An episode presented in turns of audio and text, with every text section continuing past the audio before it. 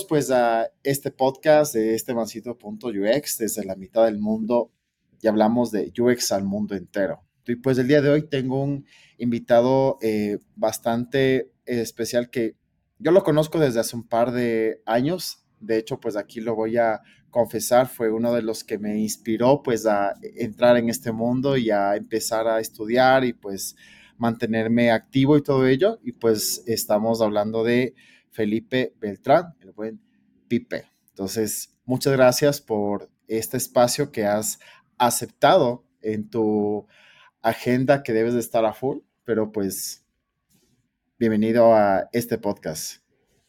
No, muchas gracias a ti por la invitación, José. Eh, de hecho, por más trabajo que haya, siempre procuro sacarle tiempo a poder compartir de alguna manera con la gente.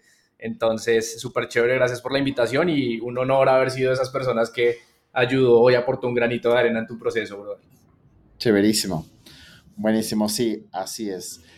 Bueno, el día de hoy, eh, para poder empezar a entrar en materia que siempre es, que es siempre súper importante que ya conozcamos a las personas que están eh, ya detrás de, estos espacios y sé que muchos de los que van a escuchar posiblemente se sientan eh, bastante familiarizados con la historia de, muchos de los que estamos justamente pues haciendo un esfuerzo para poder democratizar en, de alguna manera esto que nos ha servido a nosotros como el conocimiento. Así que me gustaría que nos cuentes un poquito tu historia, como el, background de qué es lo que, o sea, cómo empezaste, cómo, em, cómo, cómo fue este camino y cómo de alguna manera te encontraste con el UX, que sé que todos así tenemos una historia, un antes y un después, y qué es lo que haces en este momento. Bueno, eh, voy a tratar de hacerlo muy rápidamente. Eh, voy a hablar de mi background profesional. Yo tuve la fortuna de estudiar en un colegio técnico y en ese colegio aprender a programar desde que tenía 13 años. Entonces, eh, cuando yo salgo del colegio me vinculo laboralmente en una empresa como desarrollador de software, mientras empiezo a estudiar una ingeniería de sistemas en paralelo. Eh, yo duré seis años siendo desarrollador de software en esa empresa y otros seis liderando el equipo de producto y tecnología. Y, claramente, entre, entre más yo construía de cara a lo que se necesitaba construir, de acuerdo a como decían los requerimientos, más me daba cuenta que esa vaina se alejaba un montón de lo que en verdad necesitaban los clientes al final y los usuarios que estaban utilizando la plataforma. Entonces yo me empecé a volver muy curioso en términos de, de, empezar a investigar un poquito más allá, me hice amigo de los consultores para que me quisieran llevar a donde los clientes, a, poderme sentar al lado de los usuarios y ver cómo utilizaban la herramienta y poder preguntarles todo lo que yo quisiera. Eh, entonces eso me ayudó a entender desde muchas perspectivas cómo empezar a construir una mejor solución, ¿no? Eh, en ese ejercicio, pues digamos que yo siempre he tenido como esa venita de emprender, entonces nunca me pude quedar quieto solo con el trabajo, siempre estaba buscando cómo montar proyectos alternos, cosas por el estilo. Y sobre todo ya cuando, cuando me quité un poquito, lo como llaman en México mucho la talacha, acá en Colombia como el trabajo operativo, mientras me quité un poco de eso, que fue cuando ya dejé de ser developer y me dediqué más a liderar el equipo, eso me dio chance de empezar a involucrarme en más proyectos, empecé a asesorar empresas que querían montar sus propios software, cosas de ese estilo. Y en ese rollo, eh, un día apareció alguien que me quería eh, para unas mentorías, pero que tenían que ver más como con estrategia comercial para un programa del gobierno para emprendedores. Revisó mi hoja de me dijo, no, weón, más bien ayúdeme con producto UX. Yo le dije, pues, weón, con producto le ayudo, pero de UX no le puedo ayudar. Y me dijo, parce, pero yo estoy viendo su hoja de vida y se viene haciendo hace un montón de tiempo. Y le dije, deme chance, voy a pegarle una revisadita y le cuento. Y para mí fue chistoso porque yo empecé a leer sobre UX y yo decía, ah, marica, esto es lo que yo vengo haciendo hace un montón de tiempo y resulta que tiene nombre. Entonces, fue, fue interesante. Eh, abordé, abordé el, el reto y estuvo chévere. Aprendí un montón en ese proceso asocié muchos conceptos que ya utilizaba con términos que ya existían y estuvo bien interesante ese ejercicio, me gustó un montón, lo disfruté y lo vengo disfrutando desde ese entonces como no te imaginas, pero la realidad es que cuando hablo de mi background, ese es el profesional, pero yo creo que lo que a mí me hizo UXer fue el tener la oportunidad de crecer dentro de un núcleo familiar, familiar que me dio la oportunidad de ser curioso y no coarto mi curiosidad, que me dejaron rayar paredes, que me dejaron desbaratar juguetes, que me dejaron subirme en los árboles y perderme en el monte, en la finca, para encontrar animales y todo ese rollo. Creo que eso fue en realidad el ejercicio que hizo que, que en algún punto yo llegara al mundo del producto, ¿no? Eh, ahí es donde creo que nace realmente mi background en, en el mundo del producto. Súper interesante, o sea, es, es, algo que yo lo he escuchado muchas veces cuando tú ya empiezas a entender que hay ciertos términos de las cosas que en su momento tú lo hacías, o sea, y decías, oye, pero esto se llama así, ¿no? O sea, es algo súper interesante. Pero sí, o sea, a fin de cuentas, la base es, es entender, ¿no? O sea, uno, el cómo, o sea, cómo tú te puedes, digamos, que te preguntar cómo el mundo funciona. O sea, el mundo funciona, ¿por qué funciona así? ¿Por qué las cosas, hay cosas que no funcionan bien? Hay cosas que para uno no tienen sentido. Antes uno, o sea, uno como que no se ponía a pensar en la lógica, ¿no? O sea, ¿cuál es el punto, el por qué se construyó de esta manera? Yo era mucho de los que siempre como que llegaba al punto de decir, ok, pero no me, no viva como más adentro o sea, un poquito más dentro, cuando tenía, te digo, 15 años, 16 años, siempre había un tema que decía, ¿por qué las cosas funcionan como funcionan? Yo era, yo ahora entiendo, en, ese momento pensé que estaba loco, literalmente. Porque mi mamá le decía, pero ¿por qué funcionan las cosas así? Decía, pero es que no sé cómo responderte. Digo, pero es que ¿por qué funciona así de esta manera? ¿Quién es la persona que decidió que tiene que funcionar así? Entonces son cosas súper interesantes. Y, sí, o sea, yo pienso que se resume en algo muy importante, el para qué, ¿cierto? O sea, el para qué funciona algo, el para qué sirve, y ahí viene un punto que puede ser la parte inicial de el tema de entender cómo, cómo podemos gestionar una estrategia de diseño de un servicio, de un tipo, digamos, que este producto, porque no solamente es hacer una aplicación, no solamente es hacer una página web, no solamente es hacer un producto específico, sino lo que va es, o sea, lo que vas a construir que alguien más lo va a utilizar y que precisamente se va a beneficiar. Entonces, si tú nos podrías dar una, de, una definición en base a tu experiencia, ¿qué es gestión de, o sea, qué es la estrategia de producto en sí? O sea, ¿cómo, cómo, cómo, cómo lo podrías explicar? Bueno, desde mi experiencia y pues desde mi, perspectiva, considero que la estrategia de producto es la convergencia entre unas oportunidades que existen allá afuera en el mercado, unas necesidades que tienen ciertas, cierto grupo de personas específico, ¿cierto? unas necesidades o unas problemáticas, y eh, las capacidades que tenemos dentro de un equipo para poder suplir esas necesidades y cubrir ese mercado. Para mí eso es estrategia de producto, que si tú lo ves desde, desde un punto ni siquiera tiene que ver con features, ni siquiera tiene que ver con características, tiene que ver específicamente con una alineación de conceptos que al fin y al cabo todos llegan a algo que se llama negocio. Si esa vaina puede ser sostenible en el largo plazo, si puede generar retornos, puede construirse y ahí hay una estrategia de producto. De resto, puedes tener evolución y construcción de soluciones chévere, pero no haber una estrategia detrás que lo soporte. Totalmente.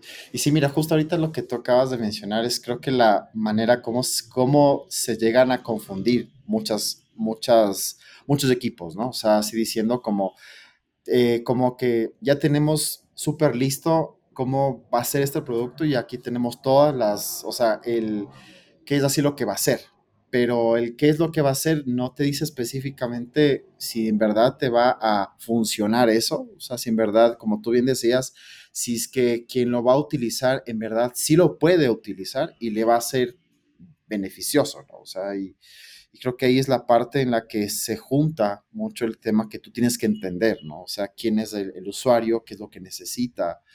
Y creo que eso es el, es el déficit hoy en día más grande, creo yo, ¿no? Mira que hay una cosa que ocurre bien interesante. Eh, a mí me gusta mucho ver la estrategia del producto desde la perspectiva de cuáles son los impactos que percibo, ¿sí? Y ahí es donde entra algo que tú mencionabas hace un, hace un rato y es eh, empezar con el para qué, ¿no? Este, este, rollo del Start with Why de, de Simon Sinek creo que aplica para todo en la vida. Y, y, la realidad es que eh, el para qué de lo que tú vayas a construir, sea lo que sea, no lo llamemos ahorita producto, sea una, llamémoslo solución. Exacto. La solución tiene que partir de unos impactos que va a generar hacia allá afuera. Entonces yo duré muchos años metido en el mundo del producto pensando en funcionalidades, que no está mal, al fin y al cabo fue lo que heredamos desde Agile y así fue como aprendimos los que estuvimos sobre todo primero como developers y después pasamos al mundo del producto, ¿no? Como pues, hay unos features que hay que liberar, tienen unas características ya definidas, tienen que hacer esto, esto y esto, ya hay un libreto, pues simplemente construyelo y haz que esa vaina funcione como te estoy diciendo que debe funcionar. Pero la realidad es que eh, muchos equipos de trabajo construyen cosas que nunca son utilizadas. Y construyen cosas que nunca son utilizadas porque no fueron pensadas desde el impacto que necesitaban generar, la problemática que necesitaban resolver, sino fueron pensadas desde el cómo deberían funcionar. Y cuando tú te centras en la minucia de cómo debería funcionar algo, se te olvida de lo que tienes que solucionar allá afuera. Entonces, por eso desde esa perspectiva, yo creo que hay que analizar las cosas desde el, desde el mismo impacto que vas a generar. Y hay muchas ocasiones en las que puedes resolverlo, incluso sin construir ningún producto. Existen mecanismos, herramientas, procesos a través de los cuales puedes generar ese impacto sin tirar una sola línea de código. Y ahí es donde eh, creo que empieza la convergencia real de empezar a entender cómo vamos a abordar un mercado y que no dependa única y exclusivamente de construir software. Y a mí me costó un montón salirme de ese paradigma porque construyo software desde que tengo 13 años, pues. Sí. Mira que justo ahorita lo que tú acabas de mencionar, que a, veces, y es algo muy cierto, que te, o sea, que uno eh, ya se enfoca en el cómo, o sea, en el qué es, qué es así lo que tiene que hacer y te olvidas de cuál es el impacto. Y hay una frase que algún momento yo la escuché que decía que las personas no quieren un, taladro, quieren solamente poner un cuadro en la pared. O sea, cuando tú entiendes eso, no te vas enfocando en es que si rojo, que si va a tener un mango de ni sé qué, si va a funcionar con, con, con un cable. O sea, eso es lo que menos te tiene que importar. A la final es entender quién es esa persona. Y, y claro, cuando tú ya empiezas a entender eso, vas a ver que existen varios tipos de personas que quieren hacer eso. Alguien como tú y como yo que vamos a comprar posiblemente un martillo y un clavo y se acabó. Y así ponemos un cuadro y ya está. Pero existe otras que ya son como los que se enfocan en este ejercicio de empezar a, digamos, hacerlo de manera más grande, ¿no? Una persona que ya se dedica a eso. Entonces, cuando tú te olvidas de eso, como tú bien dices, empiezas a enfocarte en cosas que de verdad no es necesario y los equipos se desvían en, ese, digamos, que en ese punto, ¿no? Entonces, encuentras equipos con un backlog enorme de actividades que a fin de cuentas dices, pero ¿por qué hacemos tantas cosas si nadie las va a usar. ¿no? O sea, de esa manera. Pero mira, ahí creo que es un punto súper importante que a la final quien toma la decisión de qué es lo que se hace, lamentablemente, es una sola persona, al stakeholder. Yo quiero esto, esto, esto, esto, y ¡pum! Te lanza todo ese listado. No sé qué es así, esto lo que piensas ahí. No, yo creo que, yo creo que ese paradigma ha venido cambiando, ¿sabes? ¿Sí? Eh, sí, claramente hay organizaciones en las que es una sola persona o un grupo muy reducido de personas el que determina esto es lo que se hace y punto. Y también creo que dependiendo del equipo, de la organización y del producto que se esté construyendo, de la solución más bien a la que se esté llegando, también hay ciertas etapas específicas en las que hasta incluso resulta siendo conveniente que sea un grupo pequeño de personas quien tome ese tipo de decisiones. Sí. Yo lo que considero es que más allá de quién toma la, tiene la última palabra o más allá de quién toma la decisión, es que al fin y al cabo el proceso por el cual se llega a la decisión es mucho más valioso. Un proceso a través del cual las personas interesadas e involucradas están cargadas de contexto, tienen la información suficiente para poder analizarlo de manera objetiva, en donde todos pudimos poner en consideración nuestras expectativas, nuestra visión, lo que entendemos y lo que esperamos, y, y, en conjunto logramos llegar a acuerdos y a entender hacia dónde deberían caminar las cosas. Entonces, cuando empieza a existir un proceso, más allá de si es una sola persona, es un grupo de personas o son poquitas personas, no interesa, sea el que tiene la última palabra, al fin y al cabo lo que va a ocurrir es que si se lleva a cabo un proceso adecuado de alineación de expectativas de ese equipo tomador de decisión, pues lo que va a ocurrir es que las decisiones que se van tomando cada vez van a estar más encaminadas a lo que realmente necesitamos construir. Entonces, más allá de, de o sea, eliminando un poco el tema de egos, de si alguien toma la decisión o alguien no la toma, es la estamos tomando con la información suficiente, estamos analizando con suficiente objetividad, estamos alineándonos para que lo que vayamos a decidir en realidad tenga sentido de cara a los impactos que perseguimos o los impactos que queremos generar en esas personas que tienen la problemática y en ese mercado que hemos identificado. Entonces, yo lo veo más que un problema de personas en realidad, es de llevar a cabo los procesos necesarios para tomar buenas decisiones. Sí. Y en lo que tú has hecho, digamos, en estos años, ¿cuál, cuál tú, digamos, que piensas que puede ser la experiencia que mayor eh, enseñanza, digamos, que se te dejó? O sea, con justo lo que ahorita acabas de, mencionar, o sea, de lo que, de, de que todos estaban como que en otra onda y que nadie como que este sabía muy bien el tema y que cada uno empezaba como ya a lanzar sus ideas, su, solución. ¿Cuál es ese tema? Porque lo que estoy entendiendo es que eh, este proceso que tú así mencionas es en base a todo lo que tú ya has hecho durante todos estos años, ¿no? Mira que sí, de hecho, pues ya tengo la fortuna de estar metido en este rollo profesionalmente por más de 18 años. Wow. Y, y, la realidad de lo que, de todo este proceso que he vivido es que cuando es una sola persona la que toma las decisiones, existe un margen de error mucho más alto, ¿no? Claro. El margen de error es mucho más alto porque falta perspectiva, así de simple. Falta perspectiva. No, no, no ves las cosas desde distintos puntos de vista y si eso ocurre, algo vas a pasar por alto y seguramente algo importante vas a pasar por alto. Entonces yo soy muy partidario de, eh, incluso a, veces me ríen a ratos un poquito mis socios de, de Billu, porque a veces, pues claramente por el día a día, una cosa es lo que uno tiene en la cabeza, las metodologías y la forma de hacer las cosas correctamente, y otra cosa es el día a día que te come, pana. Y la realidad es que tenés que hacer 80 mil vainas a la vez y cuando eres founder, entonces además de, de, ser founder, tenés que estar metido vendiendo y tienes que estar metido en el producto y tienes que estar metido en 80 cosas a la vez. Entonces es normal que pasen 80 mil vainas y a ellos les da risa porque a veces yo digo, pana, llevamos X tiempo como muy desenfocados. Acabo de citar una reunión de alineación estratégica para la siguiente semana en donde están los roles de liderazgo táctico y está todo el equipo eh, ejecutivo. Uy, pana, pero nos separaste una hora y media en el calendario. Sí, huevón, pero si no nos alineamos, vamos a seguir disparando para todos lados. Yo, soy muy de, yo soy muy de, listo, todo bien, tenemos la libertad de ejecutar en nuestro día a día, pero si vemos que nos estamos dispersando un montón, venga, huevón, sentémonos todos otra vez y miremos si para dónde estamos empujando es o si tenemos que volver a, ajustar cositas.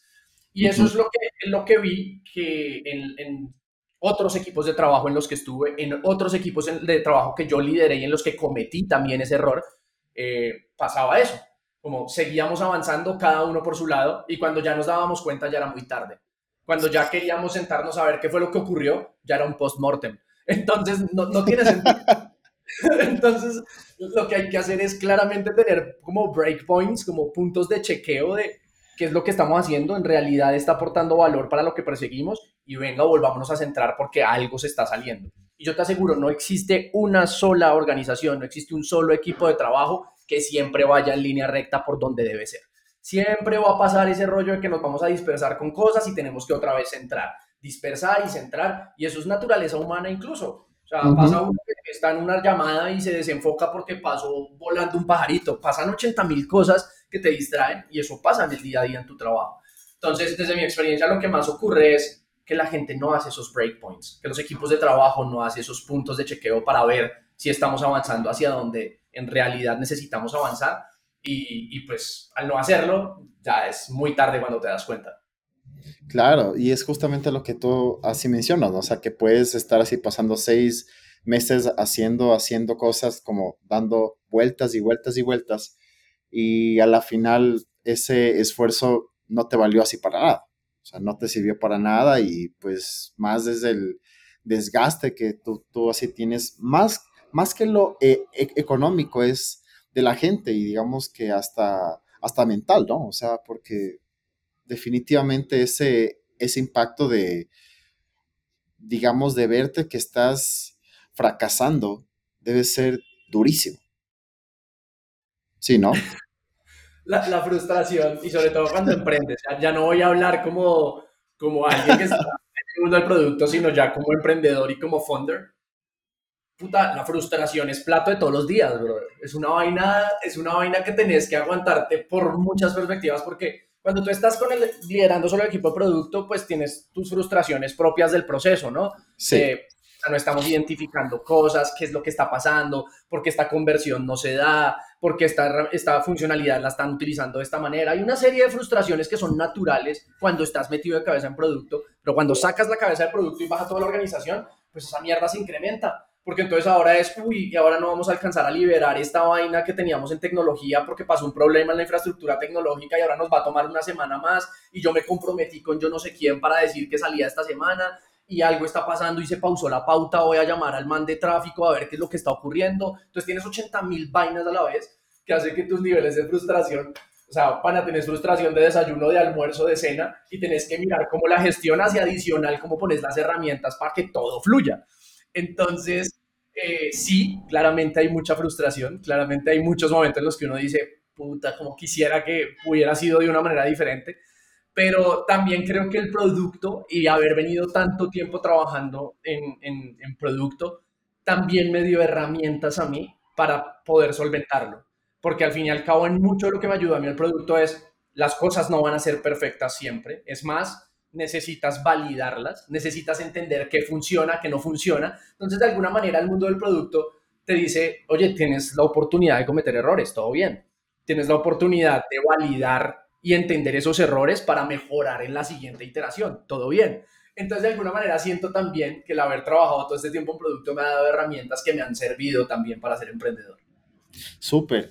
Y sí, mira, justamente esta parte de que, o sea, esto, esto me gustó muchísimo, lo que justo acabaste de así mencionar, que te das la oportunidad de que sí o sí debes, o sea, debes intentar y a la final sabes que alguno de los intentos, o sea, no te va a ir bien. O sea, definitivamente, o sea, es parte de ese proceso, pero es como que le tenemos muchísimo miedo a eso. O sea, y es creo que natural, o sea, natural de nosotros. O sea, eso, eso pasa en todos los aspectos, en todas las esferas, de todos los ámbitos que te puedes imaginar.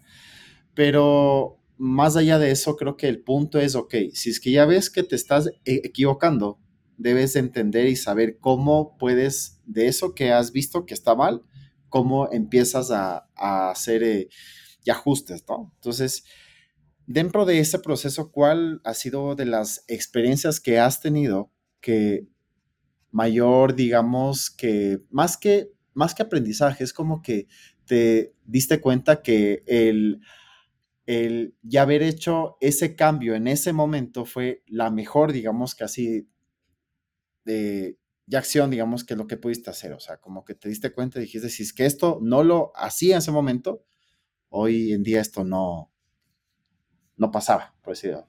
Hay, en realidad hay muchos momentos de esos en, mi, desarrollo profesional, José. Hay muchos de esos porque yo, yo, yo soy consciente de que yo me he construido es a través de fallos. De, de el profesional que soy hoy es gracias a las cagadas que cometí en el pasado y son muchas, en realidad son muchas. Y en ese ejercicio creo, creo que hay varios puntos. Yo creo que podría mencionar dos en particular. Uno que tiene que ver con la forma en que gestionaba mi equipo de trabajo, y eso se lo debo mucho a un jefe que tuve, que, que no era precisamente bueno, pero me enseñó muchas cosas que no quería hacer, ¿sí? Muchas cosas que no estaban funcionando para conmigo y con mi equipo de pares eh, de la forma en que lo hacía, y eso para mí fue un espejo interesantísimo eh, que tenía que ver con la autonomía que yo le brindaba a mi equipo de trabajo, al que lidero. ¿Sí? al equipo al que acompaño y al que guío. Eh, cuando no le doy autonomía no le permito crecer y cuando no le permito crecer se vuelve dependiente de mí y eso era una de las cosas que ocurría mucho con ese jefe, entonces todo tocaba pedir la autorización, hasta para mover un papel había que pedir autorización, entonces era absurdo porque si por alguna razón él no podía contestar un mensaje o lo que fuera, todo se detenía. Entonces, eso es una de las cosas que, que el primer aprendizaje me dejó y es hay que buscar cómo el equipo puede ser lo más autónomo y lo más práctico posible. Uy, no te imaginas la falta de practicidad que hay en el mundo del producto, brother. se complican con cosas súper sencillas y eso es una de las cosas que yo más evalúo, por ejemplo, cuando hago una entrevista de trabajo, qué tan práctica es la persona. Porque al fin y al cabo, y sobre todo cuando estás en startup, tenés que moverte así, parcero. Rapidísimo. No puedes permitir que un stopper chiquito te, se convierta en una piedra gigante, ¿no? Entonces, eso fue una de las cosas que aprendí un montón y que para mí fue significativa y ha marcado mucho mi desarrollo profesional. Y la segunda fue cuando pasé de trabajar con impacto, con, con features para trabajar con impactos. Para mí eso fue ver el mundo desde una perspectiva completamente distinta en producto. Porque en features está cool, chévere, y, te centras en que las cosas funcionen muy bien y que tengan un buen flujo y que no hayan fricciones y que se comuniquen de la manera correcta y tal, y está del carajo. Pero la realidad es que cuando tú haces esos esfuerzos tan grandes y te das cuenta que lo liberas y no cumple con la necesidad que tiene la persona que lo va a utilizar, pana, es, como sentir que llevas eh, haciendo un montón de vainas por mucho tiempo y ver que se va a tirar a la basura de inmediato, ¿no? Es como, es como si eh, eh, le pasó hace poquito a un parcero mío que estudió arquitectura, que cuando tenía que entregar su, su, su trabajo final, era una maqueta, una cosa de locos, el tipo se tiró un montón de tiempo trabajando eso y el día que lo iba a presentar, una moto le pasó por encima a su maqueta y se quedó sin Uy, marica. Algo así me imagino cuando tú haces ese trabajo tan delicado y tan súper, para que salga súper bien la funcionalidad, pero la liberas y nadie la utiliza. Es como, así se siente, güey. Eh, y yo dije, no, para, no, no tiene sentido y no quiero que mis equipos de trabajo sientan esa mierda.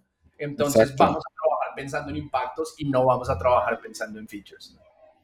Totalmente. Y en, eh, y en, digamos, en ese sentido, ¿cómo es eh, ya la gestión, digamos, cuando tú ya empiezas a trabajar eh, basado en, como tú bien dices, en los impactos? O sea, ¿cuál, ¿cuáles son como los pasos o como las cosas que se debería, digamos, que se tomar en cuenta? Bueno, yo creo que la parte más difícil justamente es identificar cuáles son esos impactos.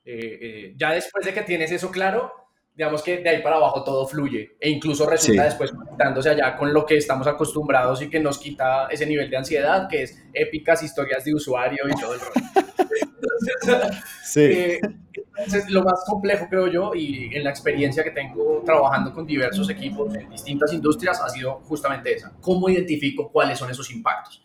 Entonces, yo, yo soy muy de testear herramientas, metodologías, marcos de trabajo, yo soy muy de utilizar vainas y mezclarlas para ver cómo funcionan, porque pues como vengo trabajando en esto hace muchos años, siempre me di cuenta, o más bien muy temprano, no siempre, sería absurdo decir que siempre, muy temprano me di cuenta que aplicar by the book es, es una utopía, esa vaina no existe. Una cosa es lo que dice el libro y otra cosa es lo que vives en la vida real. Exacto. Entonces, eh, yo experimento muchas herramientas y me di cuenta que el paso a paso era sencillito. En realidad es sencillo, lo difícil es poder gestionar o liderar un workshop que llegue a tal fin. pues porque toca gestionar personas. Entonces hay que desarrollar otros skills que ya están más desde la perspectiva de las habilidades psicológicas y comportamentales, que ya es otro rollo diferente. Pero la realidad es que primero es sentar en el mismo espacio a las personas adecuadas para entender la problemática. Ojo, no para tomar decisiones, para entender qué es lo que vamos a, a resolver. Gente que tenga la perspectiva o que pueda aportar para tener una perspectiva muy completa. Nunca vamos a tenerla completa al 100%, pero sí, entre más personas y más puntos de vista agregues, pues vas a poder tenerla mejor, más amplia. Entonces, sentar las personas adecuadas para entender muy bien, alinear con esas personas cuáles son las necesidades que están presentándose en este momento y a mí me gusta dividirlas en tres y he visto que es la que me hace más eficiente, ¿no? Las necesidades que tenemos como negocio, porque si queremos que esto subsista y, y, y exista en el largo plazo, pues tiene que, hacer, tiene que ser un negocio y tiene que ser sostenible. Las necesidades que hay en un mercado que hayamos identificado o al que ya le estamos trabajando actualmente y las necesidades específicas que tienen esas personas que sufren la problemática y que hacen parte de ese mercado. Cuando nosotros volcamos toda la perspectiva en esos tres términos, casi que tenemos el global. Luego de ese ejercicio, empezamos a ver, eh, a mí me gusta mucho utilizar matriz de Eisenhower para priorizaciones y también para alineaciones. Entonces empezamos a, evaluar distintas variables, no solo con una matriz de Eisenhower, sino con varias para poder combinar diversidad de variables y utilizar todo ese volcado de perspectiva de esas necesidades que encontramos para clasificarlas. Y las que veamos que hacen ruido y hacen mella y hacen sentido con lo que nosotros estamos validando a nivel de variables que pueden tener que ver con ventanas de tiempo, con capacidades de ejecución, con presupuestos, eh, con presencia que tengamos a nivel geográfico. O sea, hay muchas variables que analizamos, pues tomamos las que convergen en ese cuadrante donde tiene sentido para nosotros y nos quedamos solo con esas. No quiere decir que las otras no las volvemos a mirar porque hacen parte de la perspectiva. Claro que las vamos a volver a mirar, pero más adelante porque no son las más relevantes en este instante. Exacto. Tomamos esas, después de eso lo que hacemos es analizar eh, entre estas, cómo las podemos empezar a clasificar en términos de esto puede tener un objetivo relacionado con lo que hoy hacemos como propósito, como organización, o como algo como lo que nos hemos planteado en los OKRs de este año. Algo de esto resuena ahí en esa manera, algo resuena con la visión que tenemos de largo plazo y empezamos a clasificar todo eso justamente desde esa misma perspectiva. Y con eso pues ya simplemente empezamos a aterrizar objetivos estratégicos. Y ahí es donde empiezan a nacer los impactos. Entonces, voy a poner un ejemplo más, más tangible y es, si uno de mis objetivos estratégicos es poder hacer que los usuarios vendan más en mi plataforma, que eso es un caso real de Billu, que mis usuarios puedan vender más en mi plataforma, pues yo identifico que para eso necesito darle opción de que le paguen de muchas maneras. Entonces, para mí un impacto es diversidad de métodos de pago Punto. Eso, y, yo no, y yo no estoy diciendo ahí, tengo que construir que le puedan pagar con tarjeta de crédito, con PayPal, con Pioneer. no, marica, eso ya son funcionalidades. Esa vaina ya es el cómo. Lo que necesito generar en el impacto es que te puedan pagar con varios métodos de pago. Punto. Ese es el impacto, parcero. Entonces, cuando empiezas a aterrizar todo eso desde esa perspectiva es más sencillo, porque literalmente es un comportamiento de funnel tú tienes un montón de cosas que llegan al inicio como, como perspectiva, luego las analizas con, el, con, el, con las matrices de Eisenhower que ya te quedan mucho más claras y sabes cuáles vas a escoger de ahí, cuáles todavía no. Luego las aterrizas y miras cuáles hacen mella y cuáles están alineadas en realidad con tus objetivos de negocio, con tu visión a largo plazo, con los que tienes establecidos este año, con todo eso que a, a la larga también estás persiguiendo y todo eso empieza a filtrarse hasta que tomas los últimos y esos son los que conviertes en impactos. Wow. En serio que me he quedado súper, súper boquiabierto, por así decirlo, porque, porque en serio es, o sea, es algo que tiene mucho sentido, o sea, tiene mucho sentido porque si, si es que tú empiezas a buscar el cuáles son las pequeñas cosas que tienes que hacer, no, no le vas a apuntar a nada, obviamente, ¿no? Y como se dice una frase, no es ya, eh, no es ya la flecha, es el indio a, la final, ¿no? O sea, es tú, o sea, a la final tú vas entendiendo, no es que la flecha, no, a la final eres tú mismo, ¿no? O sea, el que te vas a hacer la decisión. Y dentro de eso, lo que tú acabaste de mencionar acerca de tu emprendimiento, no sé si nos puedes, digamos, que te contar un poquito acerca de eso, cómo inició, de qué se trata, cuál es el fin, de, de qué es. Bueno, BU, es una plataforma que, que busca darle el poder a los creadores de contenido y a los freelancers sobre lo que hacen. Y para mí eso es muy interesante y cuando digo darles el poder es porque hoy en día y hubo un tiempo en que los creadores de contenido y los freelancers creían que aprovechaban el social media y que aprovechaban las herramientas tecnológicas para ellos facturar. Y hoy en día si lo vemos en realidad y ya están entrando en un nivel de conciencia, son esas herramientas las que se aprovecharon del trabajo de los creadores de contenido y de los freelancers para crecer de una forma abrumadora y son dueñas de todo. Son dueñas de tu contenido, son dueñas de tus datos, de los datos de tu audiencia, de los datos de tus comunidades. Es decir, tú les hiciste el trabajo por mucho tiempo a esas herramientas. Entonces lo que nosotros decidimos con View es le vamos a regresar el poder a esta gente, permitiéndole que pueda monetizar directamente como quiera, con diversos canales de monetización, suscripciones, vendiendo contenido premium, vendiendo contenido de único pago, vendiendo cursos, cobrando con códigos QR, generando links de pagos, es decir, unificando todo lo que necesita un creador de contenido o un freelance para poder cobrar o para poder ganar plata en Internet en una sola herramienta para que no tengan que estar creando 80 cuentas en diferentes herramientas porque hoy en día les toca así. Entonces, eso fue una de las cosas con las que nosotros decidimos partir. Segundo, el ownership de lo que crea un freelancer o un creador es de quien lo crea o de quien lo compra, no es de la plataforma. Nosotros no somos dueños del contenido, nosotros no somos dueños de sus datos, nosotros no somos dueños de sus audiencias, son del creador y son del freelancer. Es decir, le estamos regresando el poder de lo que ellos en realidad están construyendo. Nosotros solo somos una herramienta que les permite y les facilita ese ejercicio. Y ahorita estamos trabajando muy duro en descentralización de esa vuelta, porque somos súper conscientes y sabemos hacia dónde debería virar esto.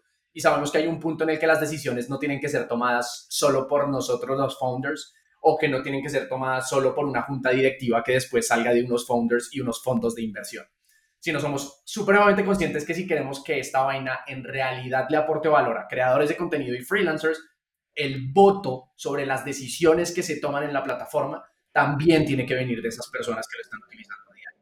Entonces, el paso siguiente para nosotros y el natural después de una etapa de crecimiento y consolidación va a ser el poder hacer esa descentralización para que la plataforma no sea BU creada por Ángel, David y Felipe y fondeada por X o Y fondo, sino BU la plataforma de los creadores de contenido, no para los creadores de contenido, que es diferente. Súper bien. Sí, de hecho, yo la, yo la empecé a utilizar, no le, o sea, no le he sacado específicamente todo ese jugo que, que justo ahora que ya me lo explicas mucho mejor, o sea, ya me, ya me despertó esa duda de, o sea, si, no sé, si es que tengo esto, pues, o sea, lo voy a usar, ¿no? Pero está súper interesante y, y muy, muy eh, ya seguro que los que van, o sea, los que están súper interesados, ¿no? Pues en, en, que ya lo que conocen, lo que saben hacer, pues de alguna forma les sea como recompensado, ¿no? Pues, o sea, de esa manera, pues es, su, es bastante bueno. Y bueno, en ese sentido, eh, ya como para ir ya cerrando, quisiera que nos puedas dar tus recomendaciones sobre libros, sobre cursos, sobre materiales que ya nos podrían ya servir justamente para poder entrar en este mundo y así tener mucha más información.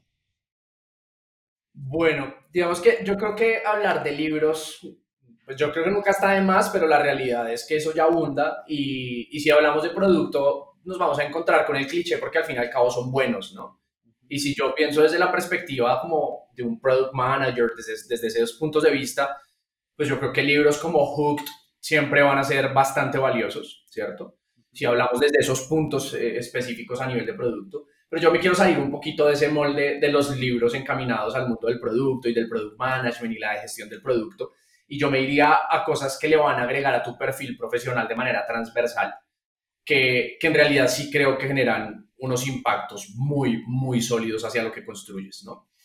Hay uno en particular que es medio cliché en otros entornos, pero que en este mucha gente lo está empezando a utilizar y es hábitos atómicos o Atomic Habits. escuchado. Atomic Habits es, es tal vez uno de esos libros que, que me ha transformado más como persona, no solo como profesional, y que me ha permitido lograr cosas y cambiar cosas que he necesitado. Y me ayuda mucho con mis equipos de trabajo también para mí es un libro obligado de leerse una vez al año. Eso no es de leerlo una vez, es de leerlo una vez al año. Y cada vez que lo lees encuentras cosas nuevas. Hay otro que me parece que es súper relevante y hablando también desde estrategia, es Mide lo que importas, ¿sí? Measure What Matters, que, que es de John Doerr, que es el, el, libro que habla sobre los OKRs. Es otra cosa que, que yo creo que es infaltable para alguien que quiera gestionar estrategia dentro de un equipo de trabajo eh, esta, herramienta me encanta y además me resuena un montón porque hace todo el sentido cuando hablas de generar impacto. Herramienta o, más bien un marco de trabajo que les recomiendo un montón utilizar, Theme-Based Roadmap. Eh, hacer roadmap de producto soportado por temas es una de las vainas también que me ha facilitado mucho el ejercicio a nivel de producto en términos de cómo organizo mi roadmap, pero además cómo se lo comunico a toda la compañía y que lo entiendan porque eso es lo que tiene también Team Roadmap, tiene esa sencillez de transmitirlo en una gráfica tan simple que todo el mundo puede entender, eso me parece maravilloso, tiene un poder increíble a nivel de comunicación y alineación transversal, entonces también lo recomiendo un montón. Eh, si quieres, yo después te paso el enlace para que se lo compartas a la gente, pero yo lo que hice fue resumir muchas herramientas en un framework. Yo no creé un framework, partamos de ese hecho, ¿no? Para limpiarle el ego a toda esa mierda porque yo no lo creé, yo no me inventé ni una sola de las herramientas que está ahí, yo lo único que hice fue conectar las que mejor me estaban funcionando a mí en, un, en una línea del tiempo lógica, como me ha funcionado para hacer gestión estratégica de producto. Y la monté ahí en un Miro y ahí tengo el enlace para que lo quiera utilizar con el mayor de los gustos. Y de hecho hace poquito me monté también un curso que está relacionado con esa misma vaina, porque, porque pues me di cuenta que, que si hay una falencia grande en términos de gestión estratégica de producto a nivel LATAM. Y ojo porque mucha gente le pone el apellido estratégico a algo y cree que por eso ya es estratégico y no, no quise caer en eso, incluso eh, busqué feedback súper ácido del curso antes de ponerme a, a, ofrecerlo y en realidad sí aporta valor desde esa perspectiva y por eso me siento tranquilo de decir si es un curso de gestión estratégica de productos. Súper. Y justamente este, ¿en qué parte digamos que este lo podríamos eh, ya buscar? O sea, como para ya tomarlo. De hecho, el curso lo tengo publicado en mi perfil de VU. Eh, para ser coherente, si yo tengo una plataforma para creación de contenido y distribución de contenido que me permite subir y vender cursos, pues lo más normal es que lo suba justamente en VU, ¿no? Entonces, la forma más sencilla de encontrarlo es que puedes ir a, a mi link in bio de Instagram y ahí en ese link de biografía vas a mis contenidos y ahí te encuentras el curso de inmediato. Súper, sí, justamente este lo, voy a colocar en, eh, en, el post a que digamos que lo puedan así revisar. Eh, bueno, Pipe, en serio ha sido súper interesante. Creo que como siempre digo, pues el que más aprende soy yo, o sea, definitivamente de cada uno de los episodios, de cada uno de los invitados, siempre, siempre salgo con algo más, eso es lo que más, digamos, que este me gusta. Y pues nada, pues eh, más que todo sería para cerrar, ¿cuáles son las redes por las cuales, digamos, que este, la gente que esté súper interesada en todos estos temas ya te podría, digamos, casi dejar un mensaje o pues puede ya seguirte? ¿Dónde sería?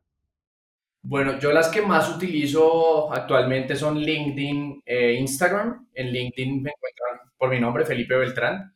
Ahí aparezco rápido. Eh, es más, si ponen Felipe Beltrán espacio, algo que tenga que ver con producto, con UX, aparezco más rápido. Eh, y en Instagram me encuentran como arroba soy Pipe Beltrán.